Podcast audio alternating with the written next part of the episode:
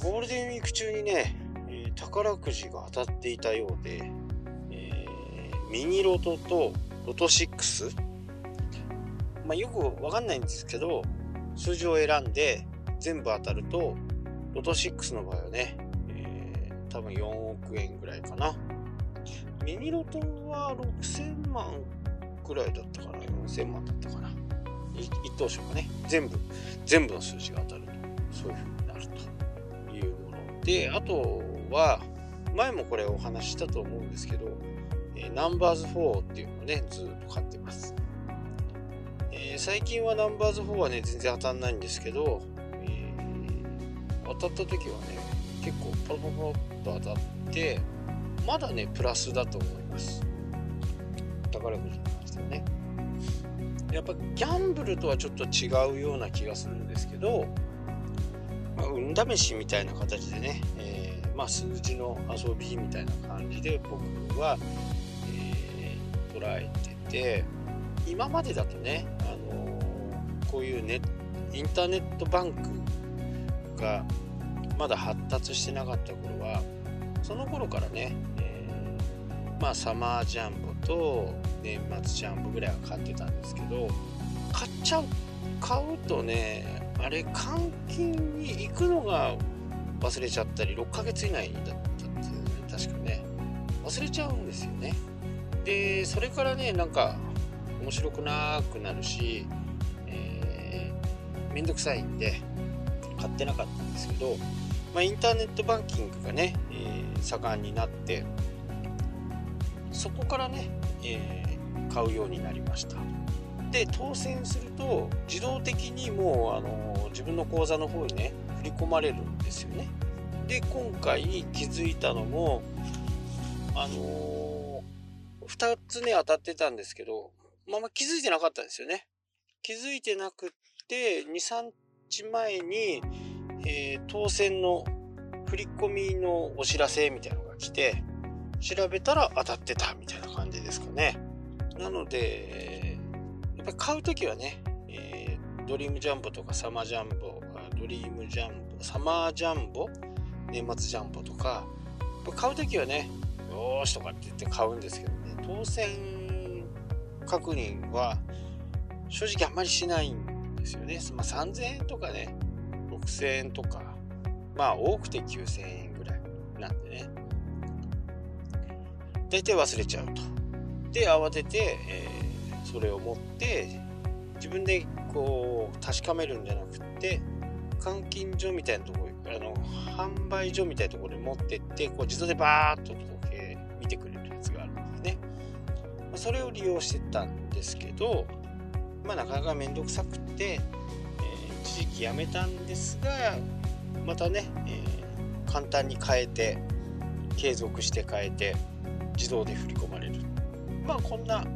システムなんでね僕はこう活用してます。まあ例えばね本当に一等賞当たったらどうするのかとかっていう話をまあ夢の話ですけどね。まあするとまあ僕の場合はほとんど、えー、投資に回すかなっていう感じ、まあ、高額のが当たればまず物件買うし、残りはね、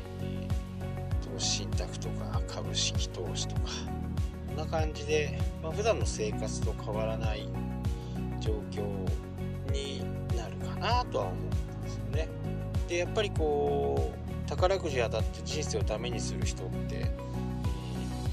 と思うんですけどアメリカなんかでね800億ぐらい当たった人が多分80、800億ぐらいら当たった最高のね、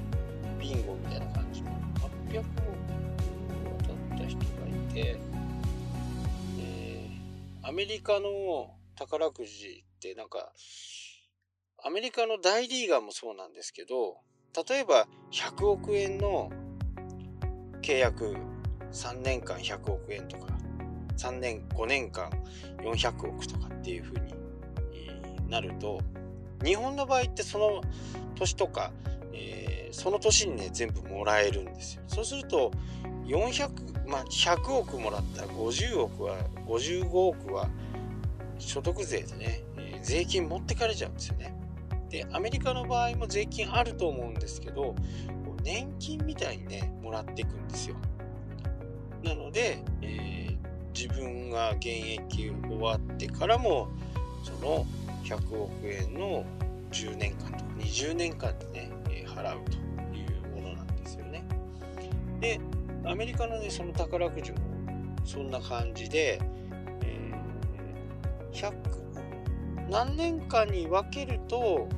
えー、全額もらえて、一時受け取りだと、800億だったかな ?800 億だったと思うんですけど、800億は、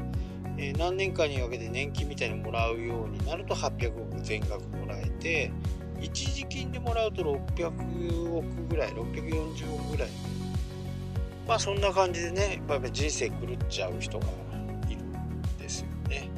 まあとはいえね1年間に使えるお金ってもうすごい金額だとは思うんですけどでも大体それをそこをついて終わっちゃうと。まあ僕の場合はもう100%ね不動産とか。不動産にね8割ぐらいいっちゃおうかなと思いますね。まあその方が、えー、投資としてね、まあ、不労所得としてずっともらえることが多いんでまあこんな感じでやっていくなっていうふうにね思ってます。まあ実際当たったらどうかわかんないですよ。実際当たったらどうかわかんないけど僕だったらこうするなとか。でやっぱりこう自分が休んでいる時遊んでいる時寝ている時にもね、えー、お金が稼げるっていうかな、えー、まあ自動販売機みたいな感じですか。チャリンチャリンとこうお金が入ってくるみたいなね。自動販売機もうちも設置してますけどそこそこ儲かっちゃったりするんですよ。うちでね確かね割ぐらいかななので150円とかだと30円ぐらいこれ利益なんですよね。利益というか僕がもらえるお金。で、これって、インターネットに置き換えるとね、アフィリエイトとか、やっぱり僕が一番推してるのは、やっぱり YouTube ですよね。最近ね、あのこうやってゴールデンウィークからね、地方に出てきて、えー、ずっと回っているんですけど、こんな時でもね、えチャリンチャリンとこう、稼いでくれている。コンテンツ上げてないんですよ。全然上げてない。まあ、上げる暇もないですし、編集する時間もないですし、電波もね、また、この間みたいにね、50ギガ使い切っちゃって、もう、ほんと、えー、Wi-Fi 難民になってしまう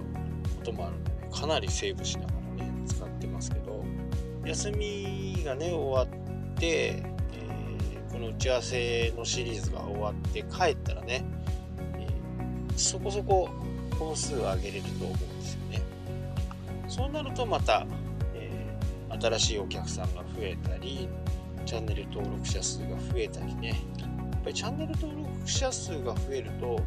やっぱりこう広告費も上がるんですよ。で、これはもうほんと継続してやるだけ。継続してやる。これがね、一番のコツコツコツコツやったもん勝ちですよね。有名 YouTuber、ほんと10万人とかね、80万人とかね。いる有名な YouTuber 毎日上げてますよね。毎日コンテンツを上げることによって安定した収入になると。まあ僕なんかそれからそれに比べたらねしょぼいですけどまあそこそこ小遣いになります。3月と12月っていうのは広告費が高いんですよねまあそんなことをねえ来月6月の14ですね、東京の方でね、YouTube の使い方のセミナーをね、また、えー、行います。そこではもう、もうちょっと詳しい形のものとか、こういう風にするとね、こんな効果があるよとか、今見られている動画がどんな風に見られているのかとか、その辺を分析することによって、次のコンテンツ、次の動画をね、どういう風に作り込んでいくかっていうことをね、お話ししようと思います。で、YouTube をね続けていけば本当不労所得になりますし3年前4年前に出した動画がね今でも僕の一番の収入源ですねそんなこう動画を作っていこうというような話をしようと思ってますんでね。ただ残念なことにねもう満席なんですね。またね機会があればね、えー、告知をしたいと思いますけど、えー、今回はねもう満席っていうことで、えー、まあ次回また誰かが呼んでくれればねまたどこかに行こうかなと思いますんでまあそんな要望があればお知らせいただければと思います。それではね今日はここの辺で終わりたいと思いますがまあ不労所得